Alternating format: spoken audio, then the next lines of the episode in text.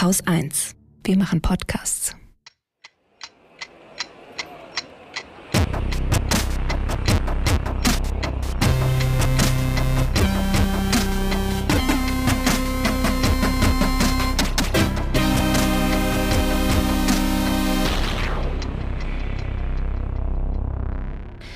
Willkommen zur Wochendämmerung vom 26. August 2022 mit Sektorzielen, dem Ukraine-Krieg, Marokko, Alexander Dugin, Getreide, Neuem vom Pegasus, Batterien, dem Klimawandel in China, einem handfesten Skandal, Shamjaf zu Malaysia, dem Börsenticker, einer guten Nachricht, Katrin Rönecke. einem Limerick und Holger Klein. Kein Nachtrag? Nö, Dann Ukraine-Krieg. obwohl Nachtrag, ne, ein sehr lang, lang, lang zurückliegende. Nee, mach du mal einen Ukraine-Krieg. Ein halbes Jahr. Ein ganzes halbes Jahr läuft das jetzt schon. Am 24. August war der sechs Monate, ja, wie nennt man das? Halbjahrestag ähm, des Beginns. Jährte sich der, jährte sich der Überfall oder sowas. Also Geburtstag ist ja sich. Halbjährte sich. Und ich fand das doch irgendwie an dem Tag selber, was ja auch der ähm, Unabhängigkeitstag der Ukraine war. Also die Ukraine war am gleichen Tag seit 31 Jahren unabhängig. Ich muss sagen, es hat mich richtig runtergezogen. Dieses, ja, dieses Gefühl von, das geht jetzt schon seit sechs Monaten so. Dieser Ja. wirklich unfassbare, völkerrechtswidrige und äh, immer noch genauso brutale Krieg gegen die Ukraine, die Russland nichts getan hat, nichts. Und Doch, sie existiert. ja, sie existiert, ja. Das ist ihr Vergehen. Und es ist irgendwie so, also mich überkam kurz so ein Moment der Hoffnungslosigkeit, muss ich sagen. Ach so, ja, nee, das, das ist, das habe ich gar nicht. Aber bei mir ist es halt genau anders. Also das, das, das Ding läuft seit sechs Monaten und ich bin der festen Überzeugung, dass wenn der Westen nur gewollt hätte, dann wäre das vor drei Monaten schon vorbei gewesen. Das ist das, was mich eigentlich äh, nach wie vor äh, am, am, am stärksten aufregt daran. Und, und dass, dass wir einfach, äh, ja, der Ukraine alle Möglichkeiten geben, die Russen aufzuhalten, aber ihnen keine Möglichkeiten geben, die Russen auch zurückzuschlagen. Das ist, das, das, das, das finde ich tatsächlich nach wie vor schwer erträglich. Also wir geben nicht genug Geld aus, obwohl wir genug Geld haben, auch wenn der Finanzminister immer wieder das Gegenteil behauptet. Ähm, wir liefern nicht genug Waffen, auch wenn wir genug Waffen haben, auch wenn ständig das Gegenteil behauptet wird. Also wenn ich höre, wir brauchen die für die Landesverteidigung und für um, um unserer Bündnisaufgabe äh, nachzukommen. Ja, was ist denn unsere Bündnisaufgabe, wenn nicht unser, unser, unser Gebiet oder das NATO-Gebiet zu beschützen? Und die Ukraine ist jetzt nun mal vorgelagertes Schlachtfeld. Das, das, ich verstehe überhaupt nicht, dass das nicht ankommt bei den Leuten. Oder, oder vielleicht kommt es an und es interessiert sie nicht. Kann auch sein. Das ist das, was mich viel mehr ärgert. Dass wir auch die Sanktionen, was, was, was, unsere Sanktionen, ja, die wirken, Russland, Russland ist auf dem absteigenden Ast, aber wir könnten da viel stärker noch die Daumenschrauben anziehen. Passiert nicht. Also ich erinnere an diese Liste von, wie viel waren das, 6000 oder was, äh, äh, Angehörigen der russischen Elite, äh, denen man nachweisen kann, dass sie mittelbar und unmittelbar an diesem Krieg beteiligt sind oder davon profitieren, die dürfen zum größten Teil immer noch überall hinreisen. Warum? Das ist sowas, was, also Wobei, tatsächlich, das, bei den, äh, bei den Sanktionen war ein ganz interessanter Bericht diese Woche im Economist, der mal geguckt hat, wie viel bringen so Sanktionen ähm, eigentlich. Und der für mich auch überraschend ähm, herausgestellt hat, dass gerade so Sanktionen gegen Elite und Oligarchen und wie sie alle heißen, also gegen Einzelpersonen, die irgendwie dem Umfeld Putins oder dem politischen Umfeld Putins zugerechnet werden oder irgendwie in Zusammenhang mit diesem Krieg stehen sollen, dass die am wenigsten bringen. am wenigsten was bringen. Am wenigsten Schaden bringen in Russland.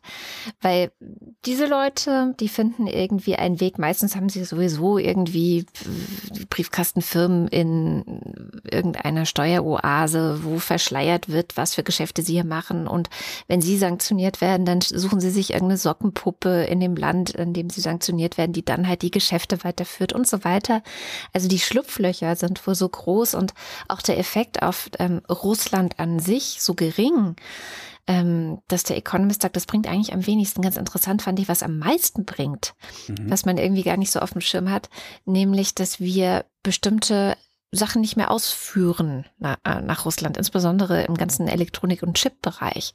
Und das muss wohl richtig wehtun und entfaltet wohl auch gerade immer mehr seine, ja, seinen schmerzhaften Effekt, weil das natürlich in alle möglichen Wirtschaftsbereiche auch reinspielt, dass dann, also es war die Rede von einer Metro in Moskau, die dann vielleicht demnächst nicht mehr so funktionieren wird wie jetzt ähm, und ganz viele andere Beispiele, wo dann die Leute tatsächlich ähm, in ihrem Alltag so betroffen sein werden, dass es richtig wehtun könnte. Also ja. Das ist, das ist ja dann eher so die, so wie ich es verstehen würde, die Bestrafungskomponente von solchen Sanktionen. Also weil du mhm. machst solche Sanktionen ja äh, auch, um zu sagen, so Leute, so geht's nicht. Hier eins auf die Mütze. Klar, ja, genau. Da ist die Grenze, du überschreitest sie, dann gibt's ein paar auf die, auf die Glocken. So, du willst aber jetzt in diesem Fall, denke ich, die Sanktionen auch machen oder auch Sanktionen machen, die dazu führen, dass die russische politische, militärische Elite ins Wanken gerät auf irgendeine Art und Weise. Und ich könnte mir vorstellen, dass das sehr gut funktionieren würde, wenn man diesen 6000 Leuten, ich weiß gar nicht mehr genau, wie die Zahl war, die damals die Ukraine veröffentlicht hatte, wenn man diesen 6000 Leuten das Leben auf diesem Planeten so schwer wie möglich macht. Mhm. Und selbst daran scheitern wir. Ja, es ist halt die Frage, ne? wie schwer machst du es ihnen in Russland, wenn du hier bestimmte Dinge dann einfrierst oder du, ihn wegnimmst oder weiß der Geier. Wenn sie sich in Russland so sehr wohlfühlen würden, dann hätten die nicht überall Immobilien im Westen. Und ihre Kinder hätten sie nicht auf westlichen Internaten. Und ihre Geliebten hätten sie nicht irgendwo in westlichen Großstädten in luxuriösen Apartments sitzen. Das ist ja die Bigotterie in Russland. Mhm. Die tun immer so, als wäre der Westen das, das, das, das übelste Übel aller Übeln reisen aber so gut sie können hier hin, bringen ihre Familien, ihre Angehörigen hier unter, verstecken ihr Geld hier. Also das, das ist ja, ja. Und ich, ich weiß nicht, vielleicht bin ich da auch einfach, keine Ahnung, aber ich, ich könnte mir sehr gut vorstellen, dass das richtig fies wehtun würde. So, nee, du kommst hier nicht rein. Ja, ich glaube, was viel mehr bringen würde, das hat der Economist so nicht gesagt, er hat gesagt, was bringt nichts. Und mhm. ähm, da ging es eben auch um solche Sanktionen wie, äh, ja, russische Banken von SWIFT auszuschließen und so weiter. Und ähm, so zwischen den Zeilen habe ich rausgelesen, dass es auch unter anderem deswegen nichts bringt, weil wir viel zu viele Ausnahmen da noch drin haben, weil wir ja zum ja. Beispiel noch weiterhin das Gas kaufen wollen aus Russland und ähm, deswegen uns sozusagen da selber so ein bisschen ja die Macht genommen haben, dass es irgendwas bringt. Ja. Oder Bier herstellen wollen in Russland. Ne? Wir verkaufen weiter Bier, beziehungsweise die, äh, ich glaube, was war das? InBev ähm, betreibt Brauereien in Russland weiter, die dann äh, unter anderem auch deutsche Biermarken dort herstellen und vertreiben. Was nicht verboten ist. Du darfst halt nur äh, bestimmte Sachen nicht dahin exportieren, aber äh, Bier brauen und deutsche Labels draufkleben darfst du halt weiterhin. Okay. Ich meine, wie, wie, was soll das anderes sein als äh, das Signal für, ja, ey, komm, wir sind Weicheier, ihr könnt einfach weitermachen da in der Ukraine? Ah, naja, du bist immer gleich so hart. Also die machen Frage die einfach ist ja, weiter in der Ukraine oder sie machen einfach weiter in der Ukraine natürlich. Die Frage ist halt, wie kann man ihnen am meisten wehtun? So, also das war halt auch in diesem Artikel drin. Alle Sanktionen, egal welche. Ich meine, Russ Russland vor allem Putin hat seit 2014 daran gearbeitet, sein Land unabhängig von dem Rest der Welt zu machen, falls es weitere ja. Sanktionen gibt. Ja, stimmt. Ähm, und das ist halt auch, das macht es natürlich für uns jetzt nicht leichter, ihm dann auch irgendwie weh zu tun. Ja, musste erstmal aufholen. Ne? Natürlich muss er auch das sozusagen Bild aufrechterhalten, dass ihm das alles gar nicht wehtut. Das muss er ja. Ja, das ist klar, ja, ja. Und da weiß ich auch immer nicht, inwiefern, ähm, ne, du hattest ja neulich auch mal diese Studie, dass es ihnen ja trotz allem schon auch ganz schön wehtut. Ja, sicher. Sie das nur nicht so zugeben. Aber ja, ich also. bin ja mal gespannt, was diese ganze Nummer, hatte ich auch schon häufiger gesagt, was diese ganze Nummer äh, mit der Wahrnehmung oder äh, ja, dem Wohlwollen der Welt Russland gegenüber macht. Also mhm. das äh, Davon erholen, das ist doch, davon erholen die sich doch nicht. Also ich meine, die, die Deutschen, bei den Deutschen hat das einigermaßen funktioniert, weil die wurden dann schön in die westliche äh, politische, militärische und wirtschaftliche Ordnung eingebunden, waren fleißig, haben Wirtschaftswunder gemacht und, ne, und, und brav, brav die Arschbacken zusammengekniffen und so. Aber solche Verhältnisse wie nach 1945, die hast du global ja gar nicht mehr. Also so sagen könntest, so hier Russland, hier ist jetzt deine Bewährungsmöglichkeit. Irgendwie, die, das, das, das, so ist die Welt ja gar nicht mehr gestrickt. Wieso, wie wollen die da rauskommen? Also wirst du jemals wieder jemandem aus Russland vertrauen? Ja, natürlich, aber das weißt du doch. Ich kenne ja auch einige Leute, die dort lebten Ich weiß nicht, ob die da noch immer sind, sind wahrscheinlich eher auch dann geflüchtet oder äh, ausgewandert, aber trotzdem, ja, natürlich. Ich bin Oder anders gefragt, anders gefragt. Wie können die Russen, die Russinnen dafür sorgen, dass man ihnen vertraut? Was, was können die noch tun? Ja, es ist so ein bisschen, das ist wieder die gleiche Frage, um die wir vielleicht einfach gar nicht mehr kreisen sollten, weil wir eigentlich schon agreed haben zu disagreeen. Ja. Ähm, wie viel kann eine Bevölkerung für ein Regime? Und ähm, vielleicht auch, weil ich selber ähm, lange, nicht lange, sieben Jahre in einem Regime gelebt habe, für das ich nichts konnte und für das die Bevölkerung dort nichts konnte, ähm, die Bevölkerung hat es letztendlich gestürzt, aber eigentlich auch irgendwie nicht, weil wir wissen alle, dass es auch Wirtschaftsprobleme waren, die vor allem dafür ja, gesorgt haben, dass gucken die Wessis immer noch ist. misstrauisch auf die Ossis. Nach 30 Jahren. Ist das so? Ist das nicht so? Ich weiß nicht. ich glaube nicht, weil sie Ossis sind, sondern weil sie jetzt heute halt ein Verhalten, bestimmtes Verhalten. Also eigentlich bewertet man ja Menschen nach ihrem Verhalten jetzt so. Und die Frage wäre ja, also gehen wir mal davon aus, dass Putin ein Ende hat das hat der Scholz so schön gesagt, ja, niemand regiert ewig, auch nicht Herr Putin.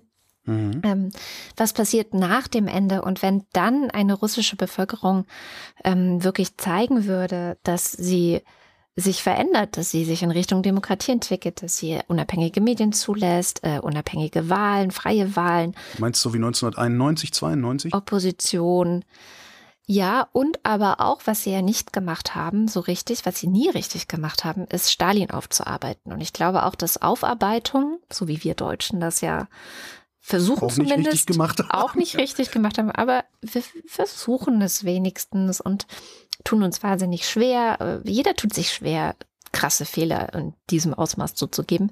Ähm, aber wenn sie das zum Beispiel auch mitmachen würden, ich denke schon. Also natürlich muss die Welt offen sein. Du musst als Welt immer bereit sein, Völkern und Menschen zu vergeben, um weitermachen zu können gemeinsam. Also das glaube ich schon. Na gut.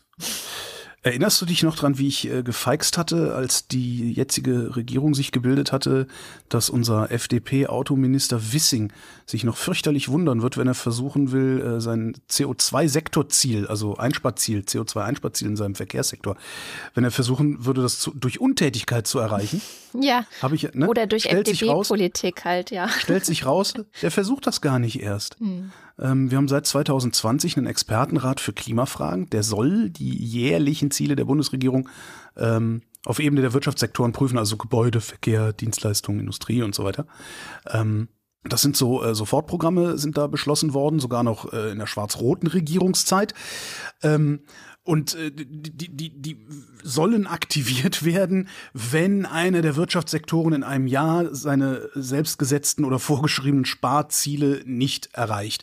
2021 war das so, und zwar im Gebäudesektor und im Verkehrssektor. Und jetzt hat der Klimaschutzrat äh, die so Klimaschutz-Sofortprogramme, sowas das ist nicht der Klimaschutzrat, der Expertenrat für Klimafragen, hat die Klimaschutzsofortprogramme, gute, gute Klimaschutzprogramme, ähm, für Gebäude und Verkehr überprüft, weil die halt äh, 2021 ihre Sektorziele gerissen haben. Genau. Der Bericht zu den Gebäuden ist mehr als 60 Seiten lang und kommt zu dem Ergebnis, dass ähm, das Klimaziel da nicht sichergestellt wird. Äh, ich weiß gar nicht, was der Spiegel, glaube ich, hatte formuliert. Es ist nicht gut genug, aber gut genug, um damit weiterzuarbeiten. Mhm. Also jemand hat wenigstens probiert. Genau. Der Teil für Verkehr, für den Verkehrssektor, also das, was äh, Volker Wissings Ministerium zur Verfügung gestellt hat, ist vier Seiten lang. Oh mein Gott.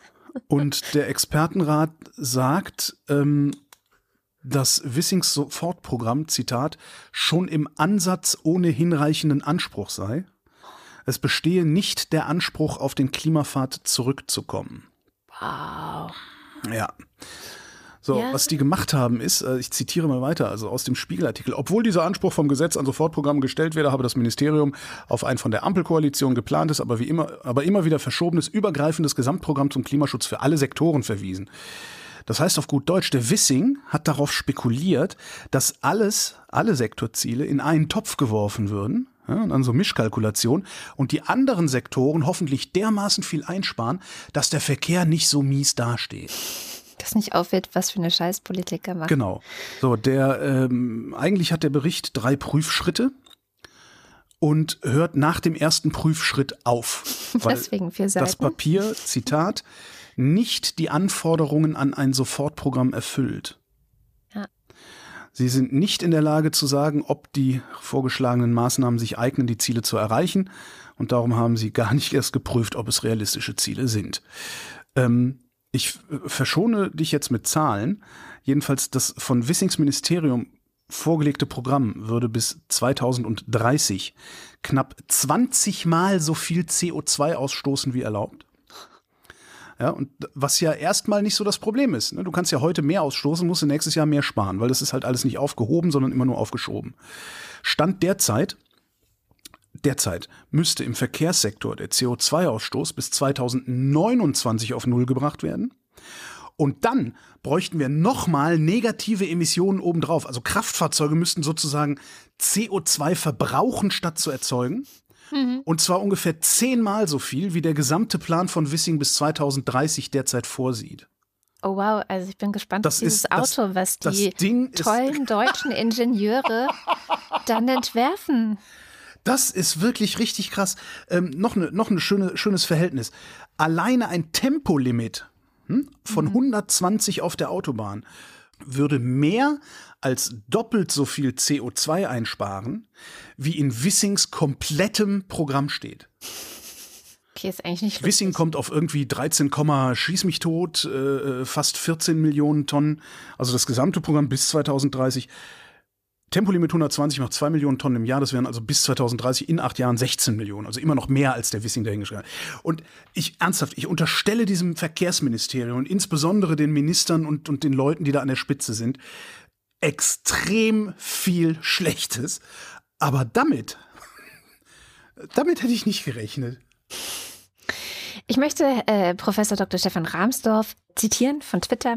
Kann eigentlich ein Minister im Amt bleiben, der in einer für die Menschheit lebenswichtigen und dringenden Angelegenheit die gesetzlich vorgeschriebenen Hausaufgaben verweigert? Das ist krass, ne? Unglaublich, ja. Ja. Und dann überlegst du mal so zurück, ich weiß nicht, erinnerst du dich an die Möllemännchen? Ja. Da gab es mal einen, ähm, der war, ich weiß gar nicht, ob er Bundeswirtschaftsminister oder sogar nur im Land Nordrhein-Westfalen, Wirtschaftsminister Jürgen W. Möllemann, äh, hat sich dann als Antisemit rausgestellt äh, und auch noch, ich glaube, Steuern hinterzogen und hat sich dann das Leben genommen. Äh, der ist mal zurückgetreten und zwar über eine Affäre, die daraus bestand, dass er äh, so Schlüsselanhänger mit Einkaufswagenchips, ne, weil du den Einkaufswagen so loslösen kannst, Schlüsselanhänger mit Einkaufswagenchips auf offiziellem Ministeriumspapier beworben hat äh, und der Hersteller war irgendwie sein Schwager oder weiß der Geier, irgendwie so, eine, so eine komische.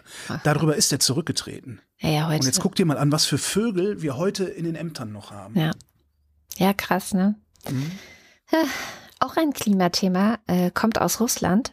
Und zwar hat äh, die BBC berichtet, dass Russland gerade das Gas verbrennt, Mhm. das eigentlich durch Nord Stream 1 nach Deutschland geliefert werden sollte. Wir müssen sofort Nord Stream 2 öffnen.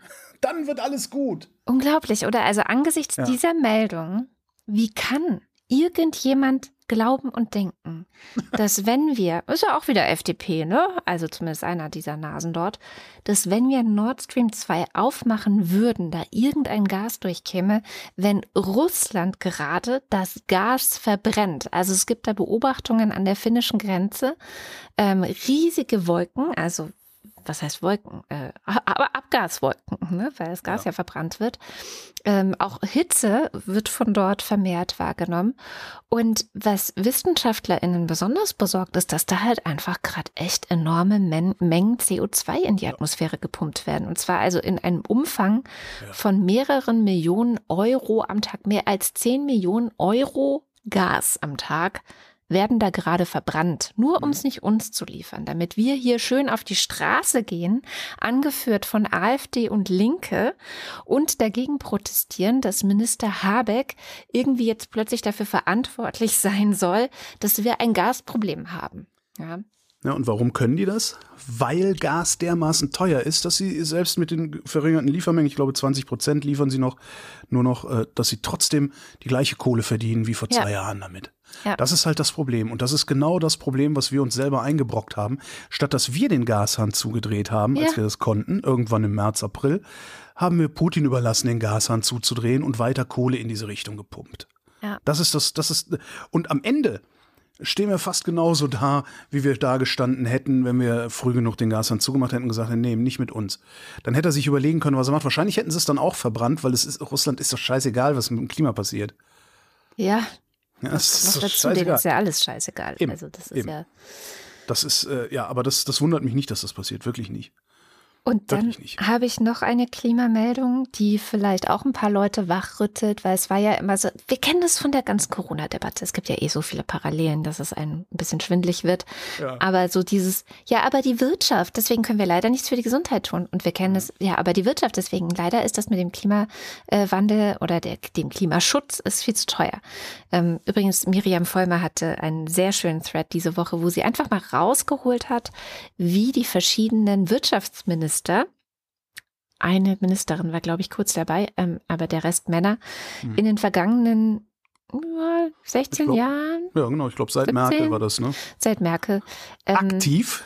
sehr aktiv dafür Das gesorgt hat, Wahnsinn. dass das Erneuerbare Energiengesetz immer schön, ja, ähm, entweder scheiße dasteht bei der Bevölkerung oder halt einfach nicht vorankommt. So. Das ist eigentlich, das, ich- das ist eigentlich auch das Verblüffende. Sie haben nicht nur aktiv die Energiewende verhindert, sondern sie haben das auch jeweils begründet damit, dass es ökonomisch sinnvoller Genau. wäre, das so zu machen. Genau. Was halt nicht stimmt, was wir spätestens jetzt sehen und was aber vor 15 Jahren auch schon alle, die sich damit auskennen, Wussten, dass es nicht vorgerechnet stimmt. haben. Ja, genau. ist, äh, Und, Ja, und da, dazu passt halt sehr, sehr gut dieses, nein, auch bei Klima und Wirtschaft gibt es einen Sweet Spot. Und wenn wir das Klima nicht schützen, fliegt uns am Ende auch die Wirtschaft um die Ohren. Und wir sehen das gerade sehr schön in China. In China Oh gibt ja. es seit zwei Monaten Dürre. Ähm, zumindest, also im, im Süden, im Norden gibt es Fluten, aber im Süden gibt es Dürre. Und das führt dazu, dass äh, die Stromversorgung eng wird dort, ähm, weil ja, äh, Kühlwasser und so weiter gibt es alles immer weniger. Und das führt dazu, dass sowas wie Lithiumbatterien langsam äh, knapp wird, dass Metalle wie Aluminium nicht mehr hergestellt werden können. Also der Einfluss des Klimawandels auf die Lieferketten Genau wie bei Corona, wird immer sichtbarer und da, wir hängen alle davon ab. Also die Prozentzahlen, ähm, mit denen China Lithium oder auch Aluminium und vom Reis fange ich jetzt gar nicht erst an. Also Reis ist auch äh, sehr bedroht durch den Klimawandel in China. Ähm, das strahlt auf die ganze Welt aus und letztendlich auch auf uns, denn wir importieren da auch ganz schön viel, was wiederum unsere Wirtschaft braucht, um auch irgendwie stabil sein zu können. Ja, und wir, äh, wir exportieren auch ganz schön viel, was wir dann auch nicht mehr so schön tun werden, wenn die auf einmal keine Kohle mehr haben, weil bei ihnen der, der Turm brennt. Ja, genau. Also das, das geht gerade ganz schön rund und diese Zusammenhänge, also gerade auch in China wird es mehr und mehr klar. Auch die, die chinesische Regierung hat ihre, ihren Umgang damit auch total geändert. Also das ist wohl noch nicht sehr lange her, dass sie das runtergespielt haben mit dem ganzen Klimawandel, weil sie ja selber so viel Kohlekraftwerke noch laufen hatten, dass sie, ähm, naja, also sie machen ja keine schlechte Politik, sie machen ja nur das Beste für ihr Land, deswegen mussten sie es runterspielen. Inzwischen spielen sie es auch nicht mehr runter und machen wirklich ganz deutlich ähm, und ehrlich, was für Probleme China aufgrund der Klimakrise jetzt schon hat. So. Mhm. Und sind da auch ehrlich und vor allem, was, was mich so ein bisschen mit Hoffnung erfüllt, ne, weil sie sind tatsächlich einer der größten Emittenten äh, auf dieser Welt, aber zumindest absolut gesehen, nicht pro Ja. Kopf, aber absolut gesehen. Sie tun auch was. Also sie sehen natürlich auch ihre eigene Wirtschaft gefährdet und bauen dann Klimaschutzziele und zwar echte, nicht so wie Herr Wissing in ihre Fünfjahrespläne ein. Wenn der Wissing wenigstens einen Fünfjahresplan hätte, aber der hat gar, der hat gar keinen. Das ist so krass. Das ist echt. Naja. Äh, Batterien, schön- schönes Thema. Ich hatte doch vor ein paar Monaten mal erzählt, dass ähm, die Batterien in Autos von Renault langlebiger sind als gedacht. Das hatten die rausgekriegt, äh, nachdem sie die Zoe vom Markt genommen hatten. Ja, genau. Und jetzt meldet Nissan das Gleiche. Die sagen sogar, dass es nachhaltiger ist, am Ende das Auto zu recyceln und die Batterien weiterzuverwenden. Ähm, die würden nach 15, 20 Jahren immer noch so zwischen 60 und 70 Prozent leisten und könnten dann als stationäre Stromspeicher benutzt werden. Also einfach in Rack stellen, sieben Racks nebeneinander und irgendwo Pufferbatterie. Also große Pufferbatterie. Ne? Ähm, was sehr lustig ist, ähm, das kann man so ein bisschen zwischen den Zeilen lesen in diesem Artikel. Äh, die scheinen damit gerechnet zu haben, ein ziemlich gutes Geschäft damit machen zu können, dass sie Batterien aus den Autos rausholen, als Speicher weiter verhökern und in die Autos neue Batterien einbauen. Hat aber nicht so ganz geklappt, weil die Batterien zu lange halten. Finde ich eine ganz lustige Nachricht. Oh Mann, ey. Du hattest es gerade mit Reis. Ähm, Ja. Der Deutsche Bauernverband gibt bekannt, die Erntebilanz 2022 wird ungefähr plus zwei Prozent zum Vorjahr sein, aber weniger als der Durchschnitt. Was sie sagen ist, die aktuelle Erntemenge liegt allerdings immer noch sehr deutlich unter dem Durchschnitt der Jahre 2014 bis 2021, ohne das extreme Trockenjahr 2018. In Höhe von, egal, so, von 2014 bis 2021, wenn man das Dürrejahr 2018 rausrechnet, was sie natürlich machen, weil dann ist der Durchschnitt höher, weil jammern ist das Business des Bauernverbandes und so meldet dann auch die Tagesschau, die Ernte in Deutschland sei in der Summe unterdurchschnittlich und enttäuschend. Oh Mann, ey. Was natürlich nicht stimmt, weil sie ist ja ganz gut im Durchschnitt. Es ist also genug da, vermutlich sogar mehr als genug da, weil wir ja sehr viel produzieren. Ob die Bauern davon ordentlich leben können, ist ein völlig anderes Thema. Ja, geht jetzt nur um die Menge. Warum rechnen die ab 2014, fragt sich da jetzt das schlaue Kind. Weil 2014 ein Rekordjahr war, wo sie fast 20 Prozent mehr eingefahren hatten, als sie gewohnt waren. Wenn du da anfängst zu rechnen, sieht natürlich jedes Folgejahr signifikant schlechter aus. Und dann kommst du selbst dann in die Zeitung, wenn mengenmäßig eigentlich alles im Schnitt ist. Blöd ist, den Rekord gab es davor 2004, äh, 2004 das letzte Mal. Und je länger sowas zurückliegt, desto stärker wird dein langjähriger Durchschnitt halt verwässert. Hab ich gedacht. Stellt sich aber raus, der Erntescheiß ist zyklisch. Egal, wie du über die Jahre mittelst. Also wirklich, egal. Am Ende kommst du immer ungefähr bei 45 Millionen Tonnen Getreide pro Jahr raus. Wenn du ab 2010, das sind die Daten, die ich spontan äh, beim Statistischen Bundesamt gefunden habe, wenn du ab 2010 ehrlich rechnest, sind es 44,9. Wenn du um 2018 bereinigst, sind es 45,5. Also egal. Ja?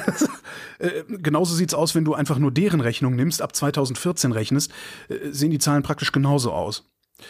Und so, liebe Kinder, läuft eine Recherche ins Leere.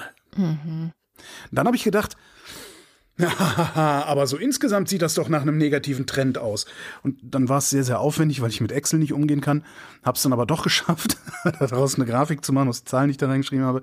Stellt sich raus, nö, ist nicht wirklich ein negativer Trend. Schwankt immer so zwischen 43 und 46 so vor sich hin. Und genau darum ist jetzt aus dem eigentlichen Diss an den Bauernverband eine gute Nachricht geworden. Wir werden nicht verhungern. Jedenfalls werden wir nicht verhungern, weil es zu wenig gibt. Das ist doch schon mal was. Ja. Bei mir ist es übrigens heute genau umgekehrt gewesen. Ich wollte eine gute Nachricht mitbringen in die Sendung, die sich dann als gar nicht gute Nachricht rausgestellt hat, Oh. weil auch ein Medium, das diese gute Nachricht hatte, einfach nicht richtig gut Statistik konnte mal wieder. Sofort Abo kündigen. Ja, machen wir, weil also die gute Nachricht sollte eigentlich sein, ähm, wegen der Inflation. Ne? Und dann haben die so gerechnet, was kann man denn heute ähm, oder wie lange muss ein deutscher Arbeiter, eine deutsche Arbeiterin zum Beispiel für ein Stück Butter arbeiten und wie lange musste die Person vor 30 Jahren für ein Stück Butter arbeiten? So. Was ja eigentlich die viel bessere Rechenart ist, weil dann weißt du halt wirklich, wie es mit Kaufkraft aussieht. Ne? Genau, aber was haben sie für einen Wert genommen? Das Durchschnittseinkommen. Ah. Und das ist halt scheiße, weil also das Durchschnittseinkommen hat sich natürlich in Deutschland immer schon weiter erhöht, aber nur weil ein paar wenige immer mehr verdient haben, während viele, viele andere, die meisten eben eben nicht mehr mehr verdient haben und dann auf einmal haut die ganze Rechnung nicht mehr hin Ah, das und die kann- ganze Wie, wie kann das passieren, dass die, dass die das immer noch so machen? und die ganze gute Nachricht haut nicht mehr hin, weil also ja, warum? Ja, weiß ich nicht warum, weil Statistik ist nicht so nicht so gut. Ja, aber Also das ich ist doch mein- irgendwie, ich meine, mittlerweile ist doch über, also du kommst doch gar nicht mehr dran vorbei, dass irgendjemand sagt, nein, nein, das Medianeinkommen ist viel wichtiger, äh, weil das ist genau äh, in der Mitte aller Einkommen. Ja, Also, Ja, weiß ich nicht. Und es war ein Plusangebot hinter einer Payboy. Ich fand's schlimm. naja. Schauen wir mal auf ein anderes Thema vom gleichen Medium. Und zwar geht es, oh, jetzt habe ich doch noch gedisst. Und zwar geht es um das Pegasus-Projekt. Ich weiß nicht, ob du dich erinnerst. Vor einem Jahr gab es eine große Recherche weltweit, wieder so nee.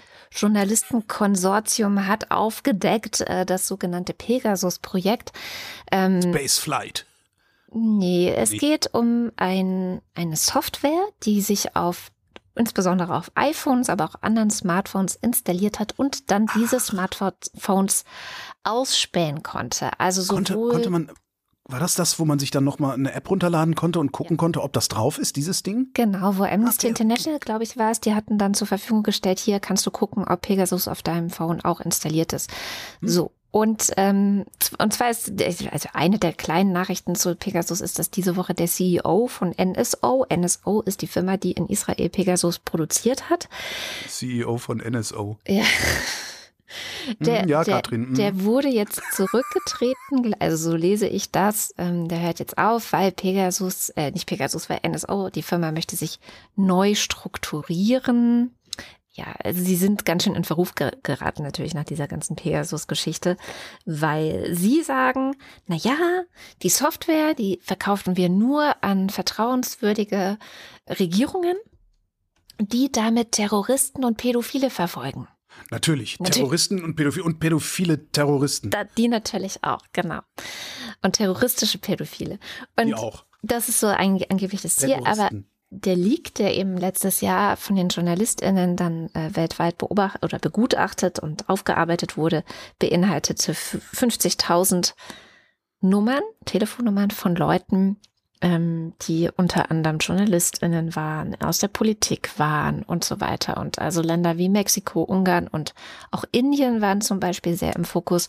Also in Ungarn zum Beispiel wurden äh, oppositionelle Politiker komischerweise mit Pegasus beobachtet, ähm, in Mexiko JournalistInnen. Und äh, auch Emmanuel Macron hatte Pegasus wohl auf seinem Handy. Das war so einer der bekannteren Namen. Mhm. Na, jedenfalls ähm, in anderen Ländern geht das Ganze noch weiter mit äh, Pegasus und auch einer anderen Software. Ähm, in Indien zum Beispiel wird gerade oder soll eigentlich gerade vor Gericht aufgeklärt werden, ob die dortige Regierung diese Software gegen die eigenen Bürger eingesetzt hat. Die Regierung verweigert, verweigert aber die Kooperation mit dem Gericht. Deswegen ist die Frage, ob das überhaupt noch rauskommt oder nicht. Und in Griechenland, da baut sich gerade, ich weiß nicht, ob du das mitbekommen hast, so ein richtiger Spionageskandal auf. What? Nee. Aber nicht wegen Pegasus, sondern Predator. ist eine ähnliche Software. Predator. Oder Predator. Scheiße. ich und meine englische Aussprache. Naja. Kannst du ja nochmal ja noch machen. Nein, das ist, ist einfach mein, weißt du, es ist ein. Schneid doch einfach, es merkt doch keiner. Ja, aber ich finde, es ist halt auch sympathisch. Ich bin nicht perfekt, so weißt du? Das ist relatable für die Leute, die uns. Aber das sehen. schneidest du raus, oder? Jedenfalls, also eine ähnliche Software, äh, die vom griechischen Geheimdienst äh, EYP eingesetzt wird. Ich habe jetzt gerade nicht rausgesucht, was das heißt. Griechischer Geheimdienst.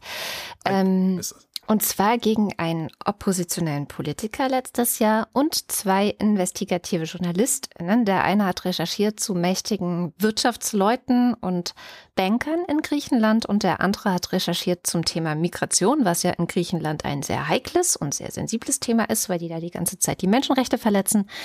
Die hatten das also auf ihrem Handy gefunden.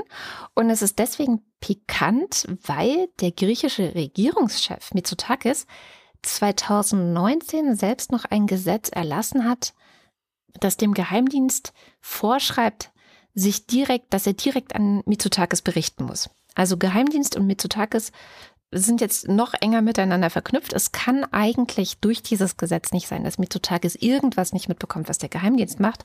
Aber er sagt, er oh. hat keine Ahnung von diesen Ausspähungen gehabt.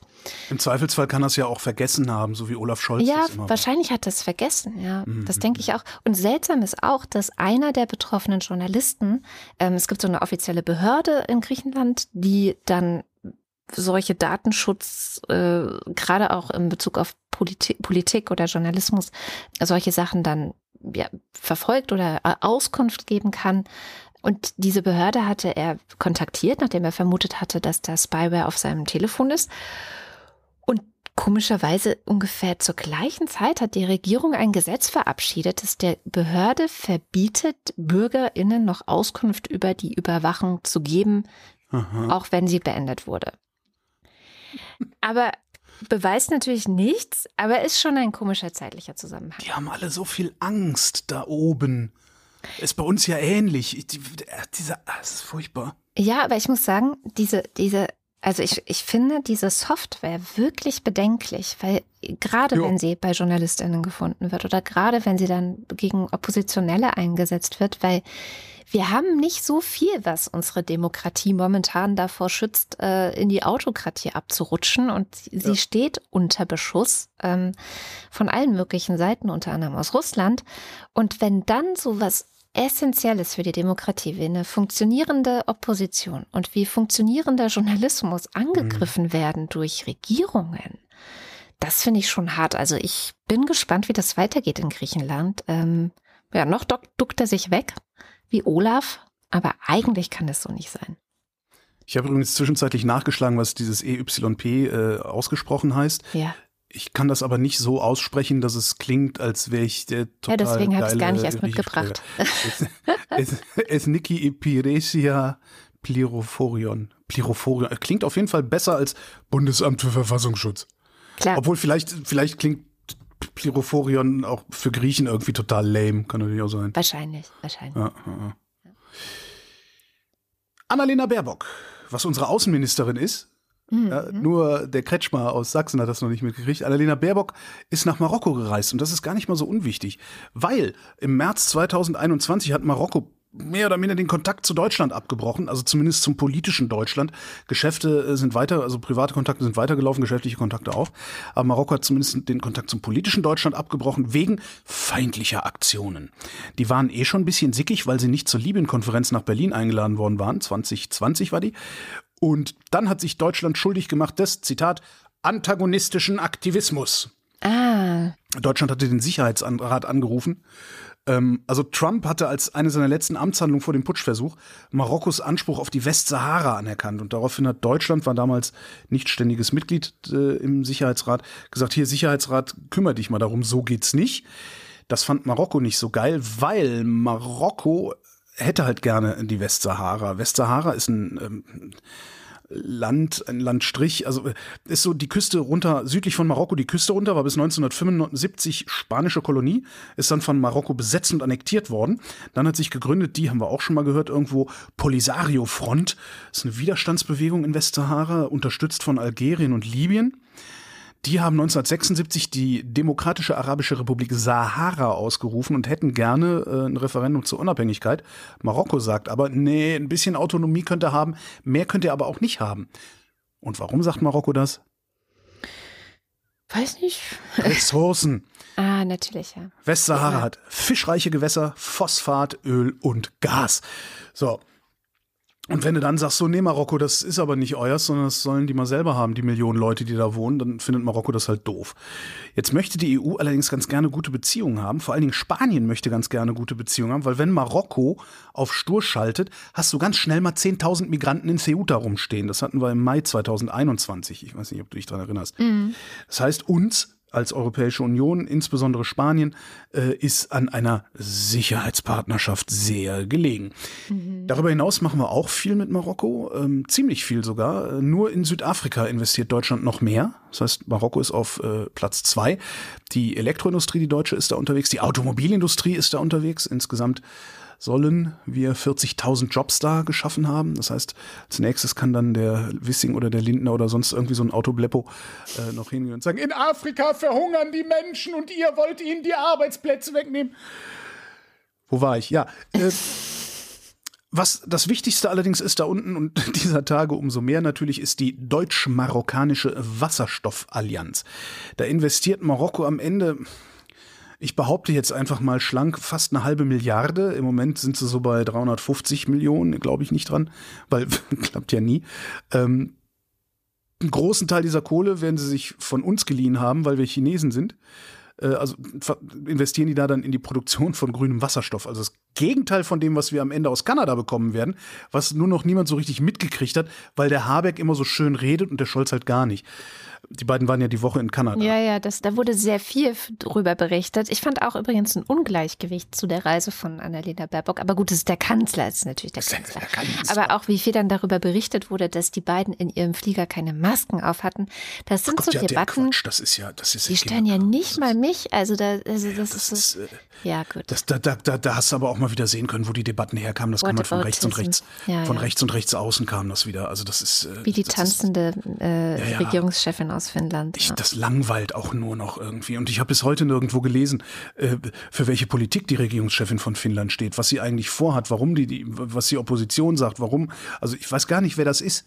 Ja, ich weiß nur, ich weiß nur, dass Jana sein. Hensel, dass Jana Hensel den Stock äh, äh, noch ein Stückchen tiefer in den Arsch geschoben hat, um in der Zeit diese Woche ein Riesending zu schreiben darüber. Will man das sehen? Nein, das will man nicht sehen. Habe ich auch gedacht. Ja, dann guck doch weg, Frau Hensel. Jetzt bin ich wieder abgeschweift von Marokko. Entschuldigung, Marokko, ja. Ja, wo, wo wir doch auch mal hin wollten. Ja, ich Naja, jedenfalls. Also, Annalena Baerbock, nee, die Annalena, wie man unter Grünen sich nennt, die Annalena Bist äh, du ist jedenfalls. Nein. dann darfst aber du ich- das nicht. Aber ich dachte, ich könnte hier so Gerüchte streuen und sowas, weil ne. Baerbock ist jedenfalls die Woche nach Marokko. Vorher war sie schon ganz clever und hat gesagt, Achtung, Marokkos Autonomieplan für die Westsahara ist ein wichtiger Beitrag. Und zwar zum UN-geführten Prozess um die Westsahara. Und diesen Prozess würde Deutschland unterstützen. Das heißt jetzt auch nichts, hat aber was genutzt, weil daraufhin hat Marokko das Eis abgetaut, hat eingeladen, dann sind sie alle hingefahren und freuen sich. Mohammed VI., also König von Marokko, durfte noch mal sagen, die Sahara-Frage ist das Prisma, durch das Marokko seine internationale Umgebung sieht. Was irgendwie auch nichts heißt. Okay. Aber jetzt sind sie irgendwie wieder Freunde oder Partner, weil Staaten haben keine Freunde. Allerdings haben Staaten Feinde und es ist immer noch besser, Marokkos Partner zu sein, als Marokkos Feind zu sein, weil sonst ist Ceuta auf einmal wieder voll von Leuten, die ein Fläschchen Wasser haben wollen. Und was kommt jetzt? Mehr über das Leben in Marokko hatte ich im Februar übrigens in einem anderen Podcast mit der Korrespondentin Dunja Sadaki besprochen. Den Link, den Link packe ich in die Shownotes. Und das ist insbesondere interessant, weil ähm, Marokko durchaus zu einem Polizeistaat tendiert, ähm, beziehungsweise zu einem Überwachungsstaat. Ich glaube, das war das Wort, was sie benutzt hat. Und Dunja ähm, ist Deutsch-Marokkanerin. Und das macht ihr Leben und ihre Arbeit in Marokko dann nochmal auf eine ganz andere Art und Weise interessant, als wäre da jetzt irgendwie Stefanie Schneidereit als Korrespondentin in Marokko unterwegs.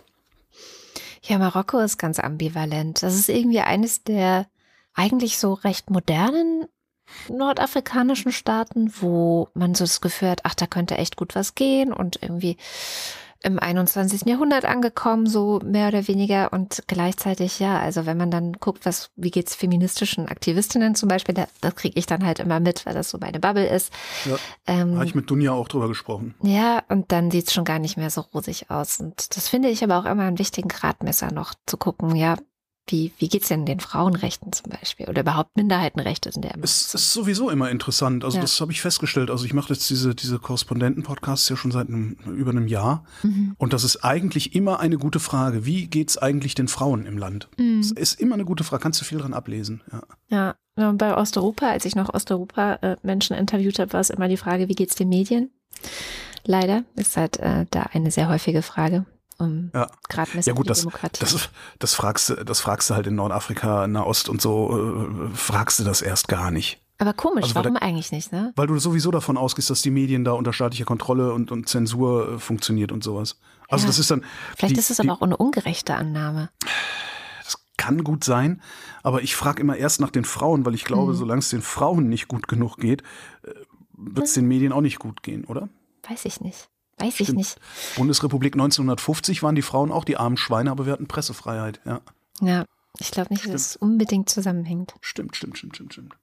Du Schauen, hast gewonnen. ich gewinne immer. Nein, stimmt, stimmt nicht. Wenn ich Predator sage, zum Beispiel nicht. Schauen wir mit Shamjaf nach Malaysia heute. Und zwar ist in Malaysia jetzt endlich ein finales Urteil gegen den früheren Premierminister Najib Razak verhängt worden. Der muss ins Gefängnis. Eigentlich war die Gefängnisstrafe schon 2020 ausgesprochen worden durch ein Gericht. Ähm, er ist dann in Berufung gegangen. Das war jetzt erfolglos, aber warum ihn eigentlich das Wasser so bis zum Hals steht und warum das wichtig ist, das erklärt uns die Scham. Hallo Kada, was für eine tolle Metapher für die Situation, in der er sich befindet, seit circa zwei Jahren tatsächlich auch. Ist auf jeden Fall keine neue, neue News, ähm, denn Najib Razak ist bereits Juli 2020 eigentlich zu dieser Strafe verurteilt worden. Er hat aber Berufung eingelegt gegen das Urteil und jetzt hat er halt in letzter Instanz verloren und muss nun doch ins Gefängnis und doch zahlen. Zwölf Jahre lang soll er ins Gefängnis und äh, eine Geldstrafe von umgerechnet äh, rund 47 Millionen Euro muss er zahlen. Und er meint, er habe das Gefühl, kein gerechtes Verfahren bekommen zu haben. So, äh, für alle die, die vielleicht ein bisschen vergessen haben, wer Najib Razak ist ähm, oder was 2020 dann so für so viel Aufruhr vor allem in Malaysia gesorgt hat. Ähm, das ist eines der größten Finanzskandalgeschichten überhaupt. Ähm, also Najib Razak war Premierminister von Malaysia und das ziemlich lange, also von 2009 bis 2018. Und als Premierminister hat er auch den Staatsfonds 1MDB, 1MDB gegründet und hatte die alleinige Kontrolle darüber, weil er, Überraschung, auch gleichzeitig Finanzminister war. Bis Ende 2013 hatte der Fonds mindestens 11 Milliarden Dollar verloren. Dann wurde dem Unternehmen infolgedessen dann Geldwäsche, Betrug und Diebstahl vorgeworfen. Najib Razak sagte, das seien äh, nur missglückte Spekulationen gewesen. Aber der Vorwurf stand im Raum, Najib Razak und einige seiner Vertrauten, darunter auch Familienmitglieder, äh, sollen zwischen vier und sechs Milliarden Dollar aus dem Fonds entwendet haben. Najib Razak selbst soll um die 681 Millionen US-Dollar entwendet haben. Und entwendet ist ein schönes Wort für. Mhm. Eigentlich war das Geld für die wirtschaftliche Entwicklung des Landes vorbestimmt. Ähm, stattdessen wurde das Geld nachweislich genutzt, um WählerInnen zu bestechen, um Juwelen für Najib Razaks Frau zu kaufen, um auch unter anderem den Film Wolf of Wall Street zu finanzieren, Privatjets zu kaufen, Yachten zu kaufen und dort unendlich viele Partys mit Celebrities wie eben Leonardo DiCaprio oder Jamie Foxx zu feiern. Eine erste Quittung hat Najib Razak dann bei den Wahlen im Mai 2018 erhalten. Ähm, er und seine Partei, nämlich die United Malay National Organization, auch immer kurz UMNO genannt, ähm, die Malaysia seit der Unabhängigkeit von 1957 regiert hatte. Die war also konstant in der Regierung vertreten und die haben dann 2018 äh, erst zum ersten Mal und das ziemlich überraschend die Parlamentsmehrheit verloren.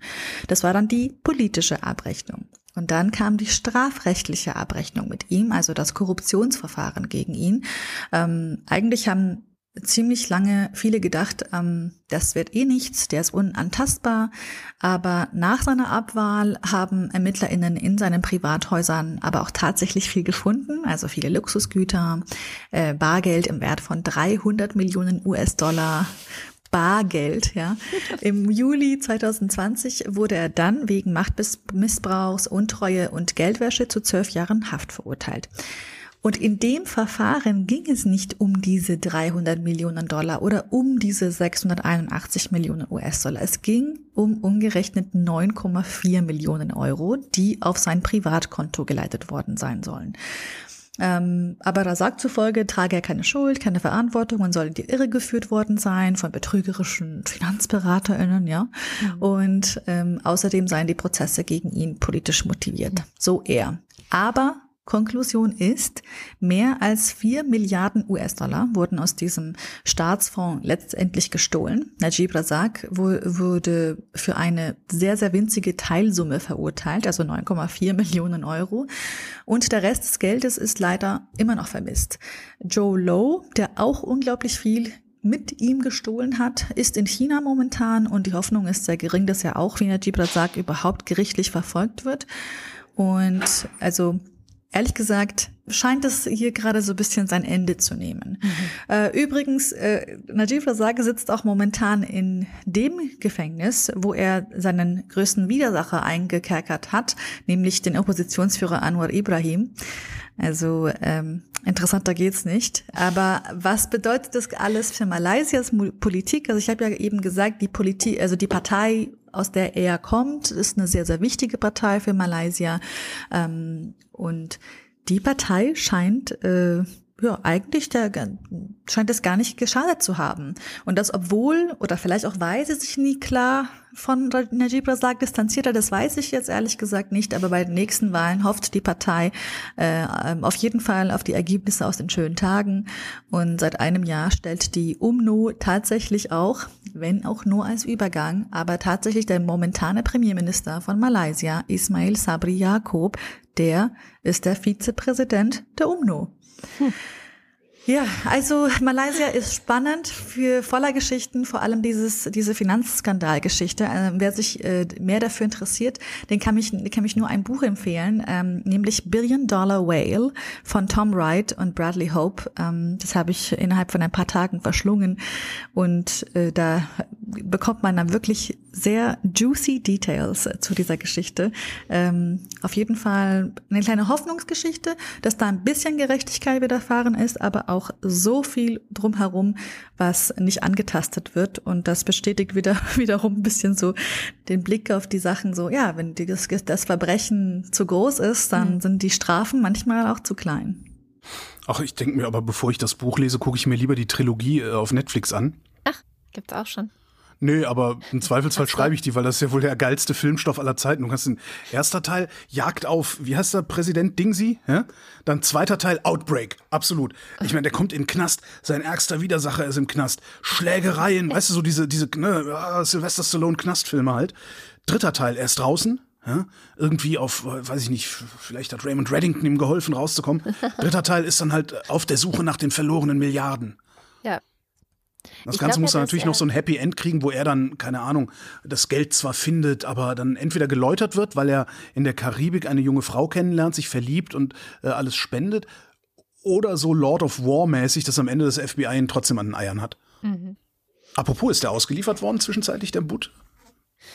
Weiß wollten die den nicht? Die wollten den Butt, wollten sie doch gegen diese äh, Sportlerinnen ausliefern, die die Russen festgesetzt haben mit irgendwie einem Gramm Hanföl, wo ich dann auch denke, wie bescheuert bist du eigentlich in so ein Arschland zu fliegen und Dope dabei zu haben?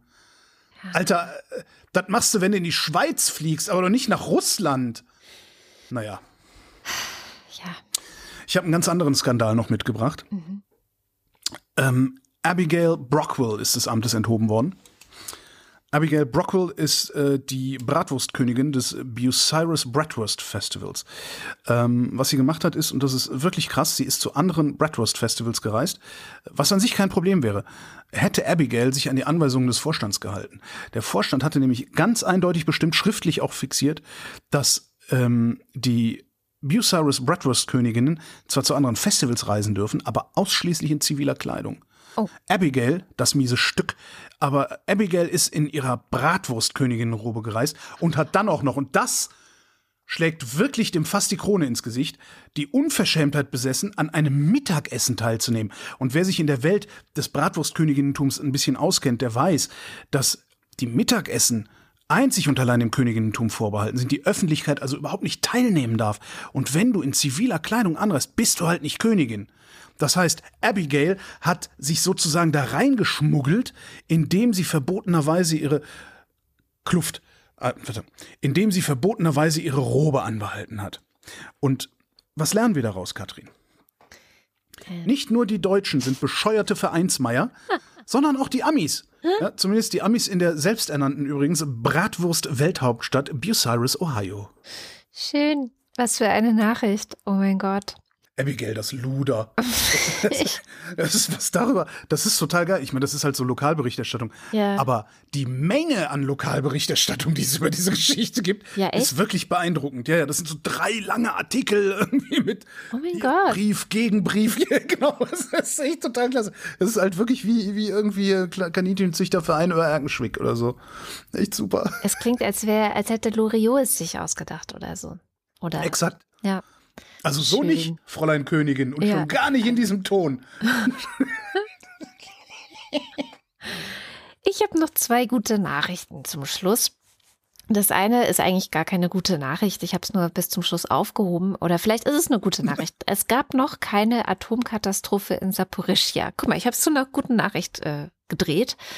Hört, Ähm, hört. Ich habe nämlich jetzt einfach während der Sendung gedacht, ich nehme es mal bis zum Schluss mit, weil man wusste einfach nicht, was ist eigentlich jetzt los in äh, Saporischia. Deswegen wollte ich auf die allerneueste neue Meldung warten, die wahrscheinlich, bis ich diese Sendung veröffentlicht habe, auch schon wieder obsolet ist, aber egal. Ähm, gestern wurde nämlich das ganze AKW in Saporischia in der Ukraine besetzt von Russland, äh, komplett vom Netz genommen. Zum ersten Mal in der Geschichte des Kraftwerks, wie es hieß. Äh, die Kühlung nicht, weil das wäre tödlich. Also die Kühlung wurde irgendwie weiter mit Strom versorgt, aber der Rest anscheinend. Warum? Die Ukraine sagt, wegen verschiedener Brände hätte es nicht am Netz bleiben können. Und Russland sagt natürlich, die Ukraine ist schuld und hat jetzt auch das letzte Kabel äh, des Kraftwerks gekappt. Und jetzt kommt die Atomkatastrophe, was dummerweise immer irgendein Depp äh, in Deutschland und leider auch in manchen deutschen Medien aufnimmt. Ja, zuletzt ein paar SPD-Hinterbänkler, die auch schon wieder Atomkriegsparanoia gemacht haben, ja. Meinst du dieser neue offene Brief Oh, von offene, SPD? ja, genau, noch der Ja, Ja, ich meine, irgendwas müssen die machen. Der Kanzler hat mir schon sehr lange nicht mehr mit einem Atomkrieg gedroht. Das stimmt, das stimmt. Na jedenfalls, also was ist, was jetzt die Lage war, war halt heute Morgen, als ich dann wieder mal in die Nachrichten reingeguckt habe, nicht klar.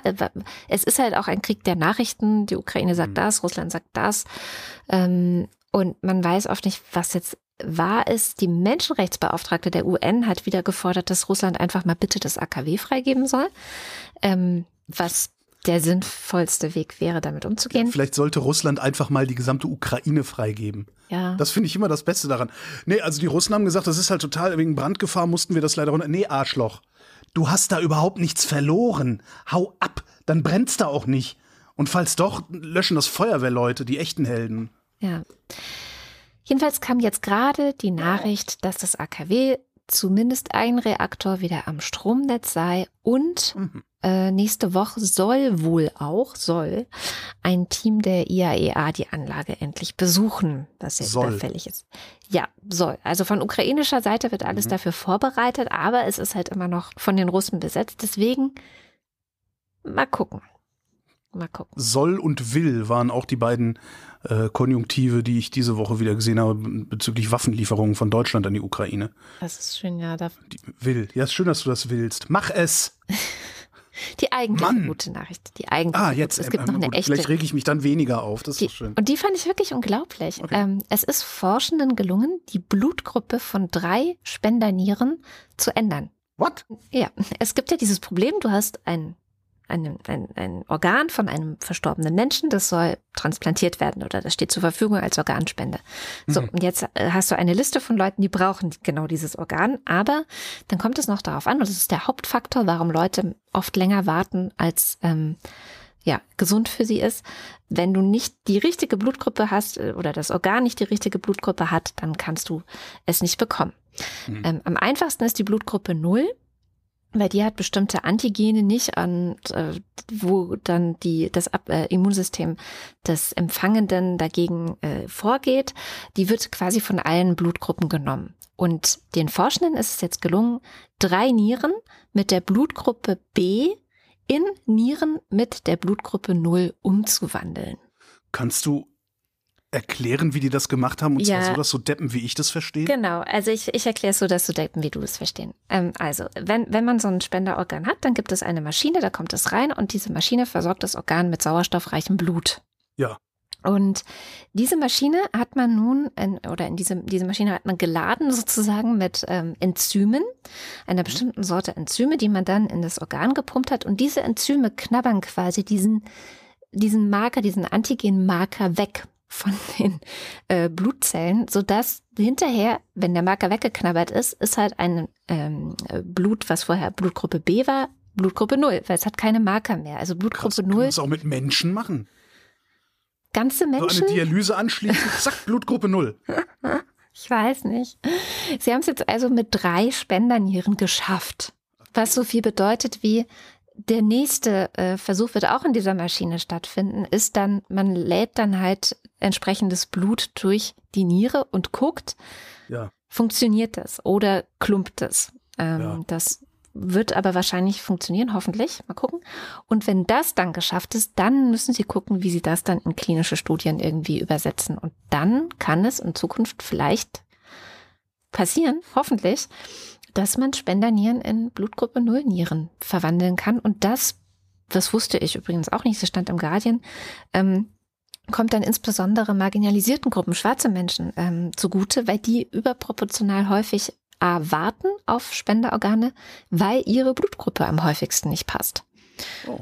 Haben die von diesen Nieren schon eine transplantiert? Nein, nein, nein, nein. Das da sind sie noch nicht. Ne? Also sie haben jetzt nur diese Nieren quasi verwandelt. Der nächste Schritt ist dann auch außerhalb von Menschen Blut dadurch zu geben mit dieser Maschine, die eben die äh, Nieren mit sauerstoffreichem Blut versorgt und dann zu gucken, klumpt dann was oder nicht. Wenn es nicht klumpt, dann ist die Frage, okay, wie machen wir das jetzt in klinischen Studien weiter? Aber ja. cool, mega cool. Ja, ja, ja, ja, sehr cool. Vor allen Dingen, äh, Sie wissen jetzt, wie es geht. Das ja. ist ja immer wichtig. Ne? So ein bisschen hatten wir da, hatten wir da neulich drüber geredet. Ja. LIGO, also ähm, im Gravitationswellenobservatorium. Ja, ja. Äh, ab dem Moment, wo Sie begriffen hatten, wie es geht, ist es fast schon trivial, Gravitationswellen zu messen. Also es ist, äh, ja, ich finde sowas immer cool. Wobei auf die Idee zu kommen, dieses Ding zu bauen, also das finde ich immer noch. Was? Wahnsinnig. Also ich, das ist so kontraintuitiv, ja. Okay, ja. finde ich. Ich finde aber, ich finde so ziemlich alles aus diesem Bereich der Astrophysik total kontraintuitiv. Von daher, alles gut, die sollen wir machen. Ich muss es ja nicht verstehen. Ich muss, ich muss nicht verstehen, warum ich im Mittelpunkt des Universums bin und du auch. ich, muss ich ja wirklich nicht verstehen. Also, es, was macht es mit meinem Leben? Was macht, wie macht es mein Leben anders? Du wirst vielleicht ein bisschen demütiger, was dir mal ganz gut zu Gesicht stehen würde. Ich bin nee, mega warte, ich höre gerade aus, der, hör aus der Regie, es geht um mich. Ja. Kommen wir lieber schnell zu den Limericks der Woche. Letzte Woche auch. hatten wir ja vergessen, das Thema in der Sendung zu verkünden. Darum dachte ich, machen wir es direkt jetzt. Diese Woche ist das Thema der Limericks nämlich ähm, Spione. Äh, Bratwurst. Bratwurst. ja, das stimmt. Das ist echt die Nachricht der Woche. Ja, okay. Okay. Bratwurst. So, dann haben wir das nämlich festgelegt, dann haben wir es nicht vergessen, das habe ich mir nicht direkt aufgeschrieben. Und das Thema der letzten Woche, was wir dann in den Kommentaren und auf Twitter noch verkündet haben, das war das Thema Opportunismus. Und dazu hat unser Wochendämmerungspoet Jens Ohrenblicker folgenden Limerick gedichtet. Wochendämmerungspoesie. Limericks aus dem Papierkorb des Weltgeschehens. Der opportunistische Herrscher. Man sagt, dass der Sultan von Ankara für jedweden Handel sehr dankbar war. Selbst finsteren Zaren verkaufte er Waren, solange mehr Geld auf der Bank da war.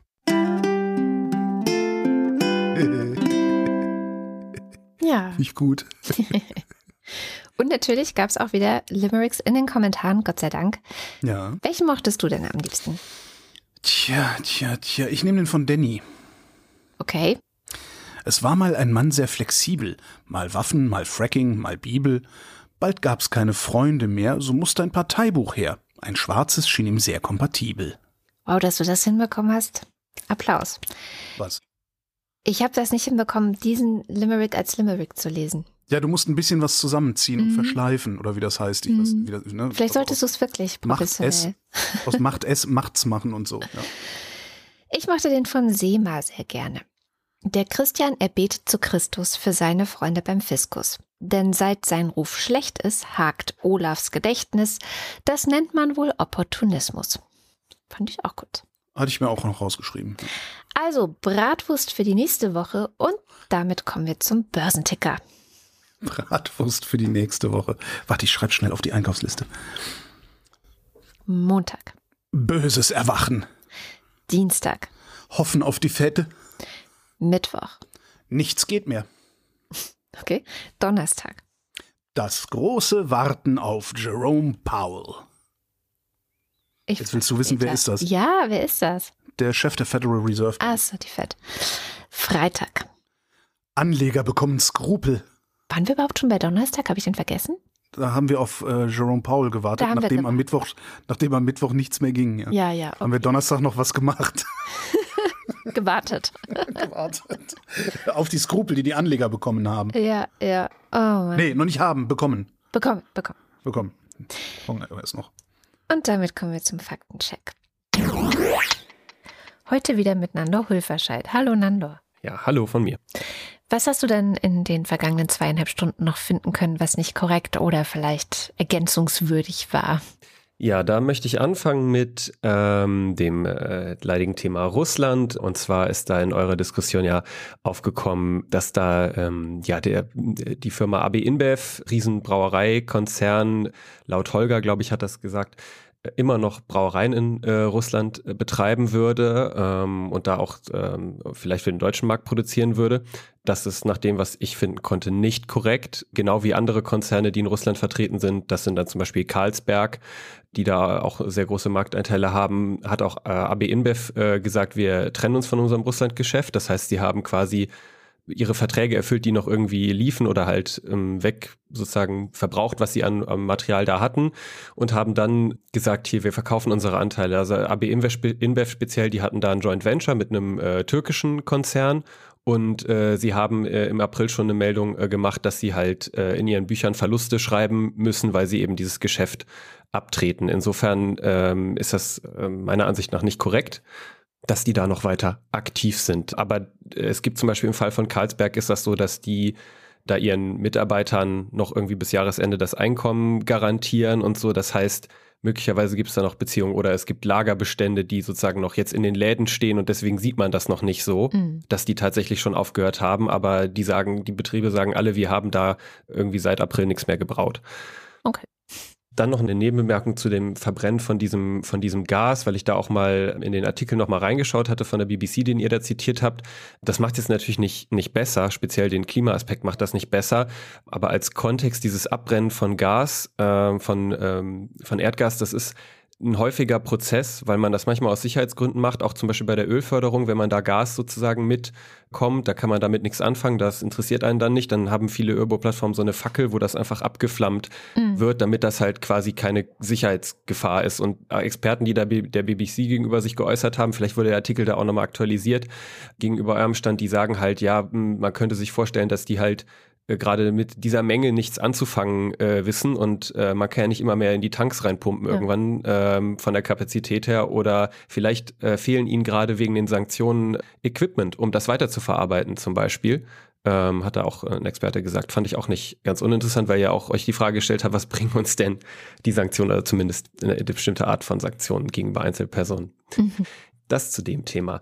Ähm, dann hattet ihr ein paar Anmerkungen zu äh, Wissing gehabt und zum äh, Thema Autoverkehr und habt äh, euch kurz ein bisschen darüber amüsiert, dass anscheinend Autohersteller selber überrascht sind, dass Batterien äh, doch, doch halten in Elektroautos. Ähm, und äh, sozusagen, äh, Holger hat da so ein bisschen gemutmaßt, ja, die haben vielleicht gedacht, die können ja jetzt mit einem Geschäft machen und jetzt äh, gibt's gar keine alten Autobatterien gerade auf dem, auf dem Markt. Äh, es stimmt tatsächlich, dass da auch zum Beispiel bei deutschen Herstellern schon so Vorbereitungen gibt, dass man halt also so ein Geschäft macht, dass man, bevor man Batterien wirklich ins Recycling gibt, also die Rohstoffverwertung, das muss man da unterscheiden, dass man denen so ein zweites Leben gibt und das ist dann tatsächlich meistens so eine stationäre Speicherverwendung.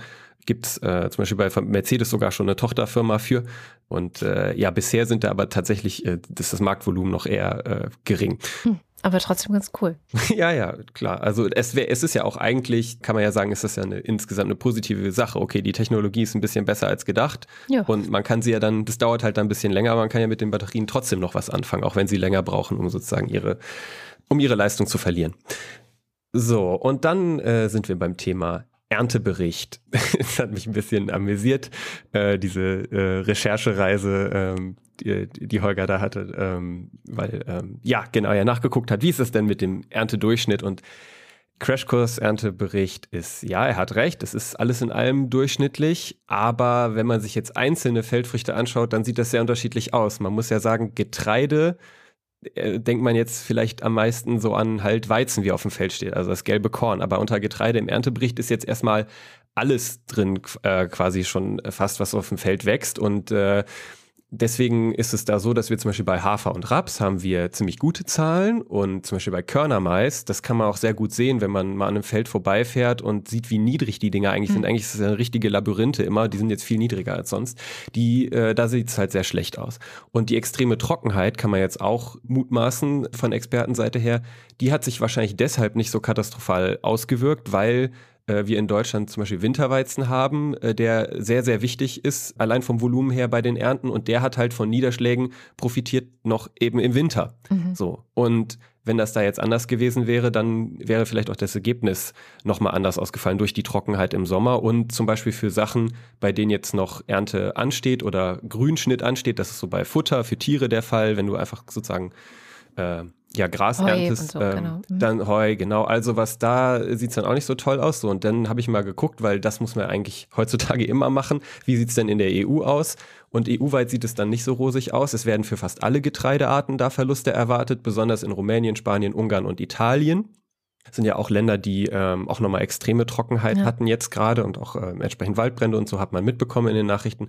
So insgesamt liegen wir mit der Produktion zwar noch etwas über dem prognostizierten Verbrauch, aber die EU geht auf der aufgrund der gleichzeitigen hohen globalen Nachfrage davon aus, dass vermehrt exportiert wird, einfach weil es sich natürlich auch wirtschaftlich lohnt, gerade wenn man selber so hohe Erzeugerkosten äh, hat, durch jetzt Dünger ist teurer geworden etc. pp. durch den Krieg. Es hängt ja alles zusammen und deswegen geht man davon aus, dass sich die Getreidevorräte in der EU auf 40 Millionen Tonnen verringern werden trotz der, sag ich mal, eher durchschnittlichen Werte. Und das sind äh, übrigens ja auch nur 15 Prozent des EU-weiten jährlichen Verbrauchs. Also es ist nicht so, dass wir hier Getreide für ein Jahr auf Halde haben. Ich dachte, es ist einfach mal interessant, das so gehört zu haben, weil man denkt ja immer, ja, wir haben ja strategische Reserven und so, aber es ist jetzt nicht so, dass wir davon halt zig Monate lang äh, zehren könnten. Also ja. ich nur mal reinbringen. Sehr gut. Ja, und ähm, die letzte Ergänzung heute ist zum Kernkraftwerk äh, Saporischia. Mhm. Und äh, da fand ich ganz äh, interessant, als ich da kurz reingeschaut hatte, dass äh, das, was der Betreiber Energoatom äh, sagt, also der ukrainische Betreiber, dass es nicht so, klingt nicht so dramatisch wie das, was du zitiert hast. Vielleicht gehe ich auch mal mit einer in Anführungsstrichen guten Nachricht aus dem Faktencheck. Und zwar, was die sagen ist, erstmal, du hast ja von Bränden gesprochen da bei dem Kraftwerk und die sind nicht in Reaktornähe, mhm. sondern die sind in einiger Entfernung bei einer der äh, bei der letzten bis dato noch unbeschädigten Hochspannungsleitung gewesen. So und weil die dann unterbrochen wurde, ist dann das Atomkraftwerk vom ukrainischen Netz abgeschnitten gewesen und dann wurden die in Betrieb äh, befindlichen Reaktorblöcke runtergefahren. Der Eigenbedarf des Atomkraftwerks wird über ein benachbartes Kohle- und Gaskraftwerk äh, gedeckt, dass da halt äh, eine Direktverbindung hat. Und jetzt arbeitet man wohl gerade daran, einen der Meiler wieder mit dem Netz zu verbinden. Ja. ja. Ähm, ich hatte, ich hatte sozusagen jetzt eine schlechtere Nachricht erwartet an der Stelle, deswegen dachte ich mir, ähm, es lohnt sich, das, das nochmal zu erwähnen. Wunderbar. Dann sage ich vielen Dank und bis zum nächsten Mal. Danke auch. Ciao, ciao. Und damit sind wir am Ende der Sendung. Und wie immer am Ende der Sendung bedanken wir uns bei allen, die diese Sendung möglich machen. Ihr seid das. Wenn ihr noch nicht dabei seid, schaut vorbei auf wochendämmerung.de. Wir freuen uns sehr, wenn ihr uns unterstützt. Das macht uns unabhängig von jeglicher Werbung. Es gibt verschiedene Wege, direkt aufs Konto oder über Steady könnt ihr Geld schicken. Und wir haben auch einen Shop und ich möchte auch nicht unerwähnt lassen, dass es im Shop seit dieser Woche ein neues, ein, ein neues Produkt gibt. Nein, zwei linke Socken. Sehr geil, sehr geil. Aber so eine, so eine Toilette, dann, dann können die auf uns scheißen. Das fände ich irgendwie auch ganz lustig, ehrlich gesagt. Wie so eine Einlage äh, für ins Klo, weißt du, irgendwie. Ich kann es ja mal vorschlagen, aber ich Wir weiß nicht. Auf die Wochendämmerung. ich weiß nicht, ob sie das hinbekommen ja, okay. mit ihrem Siebdruck. Aber vielleicht, vielleicht. Siebdruck hört sich in dem Kontext auch irgendwie unschön an. Ja. Mhm. Naja, jedenfalls, also wenn ihr uns bei Steady unterstützt, dann seid ihr vielleicht bei den Ultras oder beim Fanclub und falls ihr in einem dieser beiden Clubs seid, dann lesen wir am Ende der Sendung eure Namen vor und das kommt jetzt. Achso, äh, Dünns 1. Guter Journalismus kostet Geld. Wie könnt ihr guten Journalismus unterstützen? Die Idee werdet Wochendämmerung Ultras. Kada und Heugi haben Abos nur bei guten Quellen, die unterstützenswert sind. Und durch euer Abo tragt ihr dazu bei und bekommt das Beste daraus unterhaltsam präsentiert. Guido Baulich. Alexander Bonsack ist immer noch schlecht, weil er nicht aufhören konnte, die frischen, lauwarmen Franzbrötchen zu futtern, die seine Tochter gebacken hat. Ah. Marc Bremer. Böse. Oliver Delpi. Silke Dietz, Erik Fröhlich, David Hasenbeck, Adrian Hauptmann, Katharina Hüll, der Jan, Matthias Johansen, Antjot Kästner. Casey und Johnny sind nicht im Fanclub, Casey und Johnny sind bei der Kelly Family. Oliver Krüger, Heiko Linke, Ernst Linker, Müsli Müsli Miam Miam Miam, Robert Nieholm, Fiete und Olaf, Wing Commander Lord Fleshards Hausmusik. People coming, people going, people born to die. Don't ask me because I don't know why, but it's like that and that's the way it is. Bruce Springsteen. Hab ich Rufus, erkannt an Born to Die ist immer Bruce Springsteen. Born to Die, immer Bruce Springsteen. Baby, we were born to die. Berühmtes Lied von Bruce Springsteen. Rufus Platus. nu sagen Chris und Moni, Jörg Schickis. Schaut in der Liste nach unten, da steht. there's hope, there's always hope. Joachim Urlas. So dann muss und so weiter. Jens Viehweg. Dominik Wagner, Bernd und Froschi Wehmöller. Andreas Werner, Justus Wilhelm. Cindy und Timmy Wüst, Volker Arendt. Anita Schroven, Und jetzt der Fanclub. Julie und Sebastian, Nico Abeler. Katrin Apel, Et is wie et is. Artikel 1 vom Kölsche Rundgesetz. Ne leve Jos, din Cousin. Anja Min und. Cousin?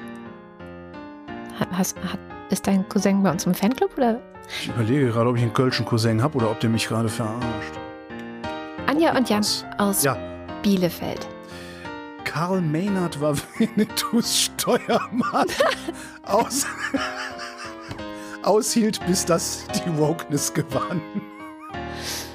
Simon Axmann, Dirk B., Johannes Bauermann, Thomas Bauer, Jan Beilicke, Florian Beisel, Oben, Peter Blachani, Simone Blechschmidt, Bibi Blocksberg, Boris Blocksberg, Habibi Blocksberg.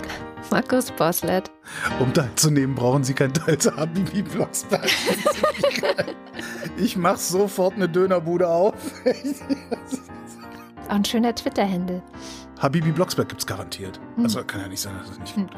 Um teilzunehmen, brauchen Sie kein teilzunehmen. Klaus Breyer, Daniel Bruckhaus, Martin Buchka, äh, Clemens Langhans und Christoph Henninger, Christoph Henninger und Clemens Langhans, Gian-Andrea Konzett, Katrin Czernotzki, Cristiano del Tauscho. Buko Watentak und so weiter.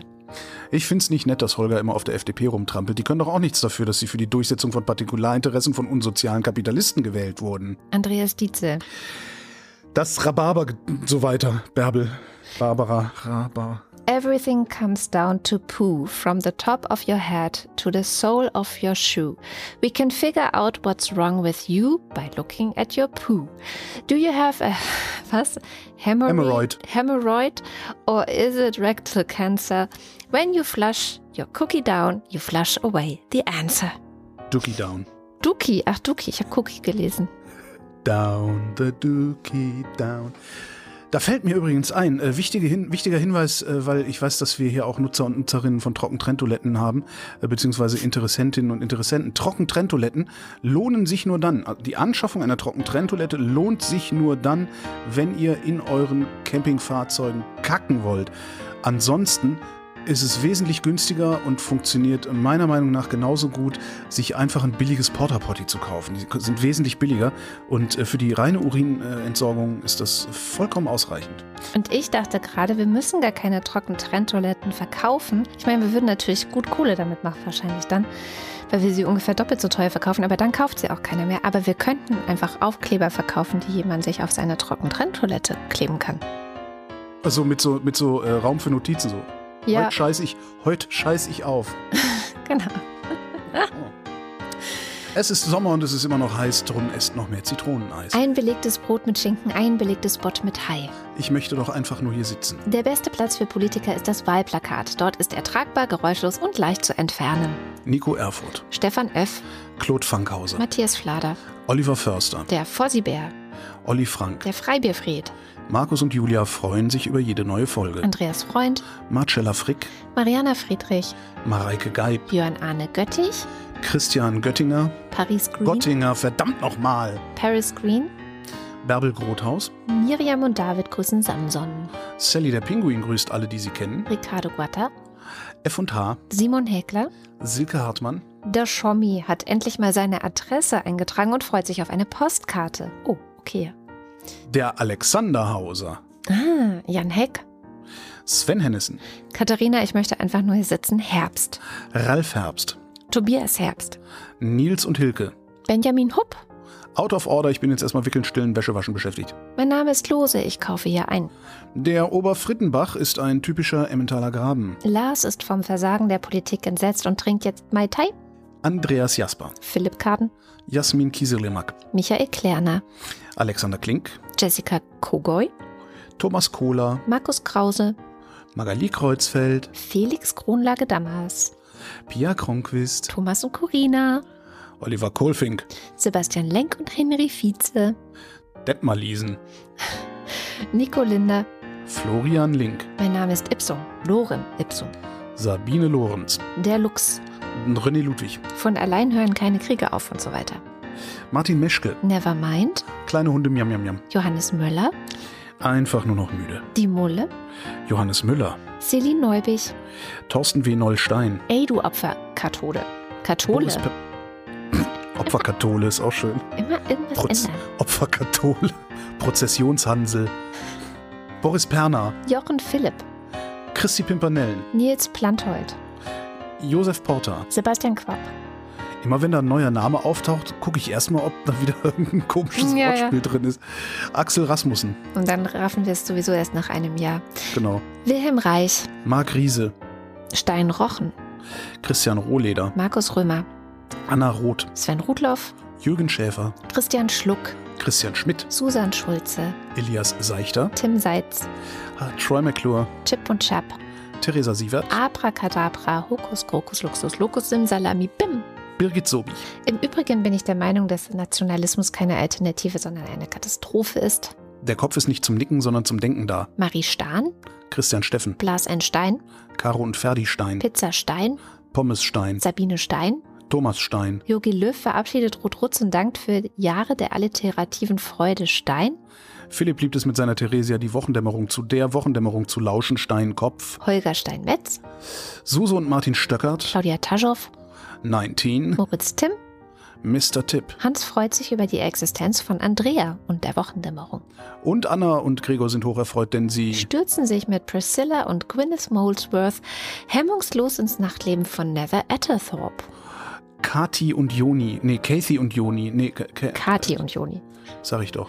Martin Unterlechner, Jan van Winkenreue, Jannik Völker. Michael Völksen, Und sie schelten meine Klagen und sie höhnen meinen Schmerz. Einsam in die Wüste tragen muss ich mein gequältes Herz. Von den Glücklichen gemieden und den Fröhlichen ein Spott. Schweres hast du mir beschieden. Pythischer, du arger Gott. Stefan Wald, Andreas Waschk, Martin Wittmann, Jenny Wiegand, Tobias Wirth. Aller Wohlfahrt. Ist euch mal aufgefallen, dass die deutsche Sprache eine extra Vorsilbe, nämlich zer, für eine Art kaputt zu machen hat? Zerschlagen, zerschneiden, zerreden, selbst unter sowas wie zersitzen oder zerlindnern kann man sich intuitiv was vorstellen. Zerforschung. Ja, genau. Christoph Ziesecke, Sag niemals leise, sag niemals laut, was dir der Freund beim Bier vertraut. Muli Branji, Fürs Töchterchen. Du hast die Rechnung ohne das Milchmädchen gemacht. der Raketenmann. Und Dexter TC. Vielen herzlichen Dank. Ja, vielen, vielen Dank. Ich spare auf Gasumlage. Das war die Wochendämmerung vom 26. August 2022. Wir danken für die Aufmerksamkeit. Tschüss.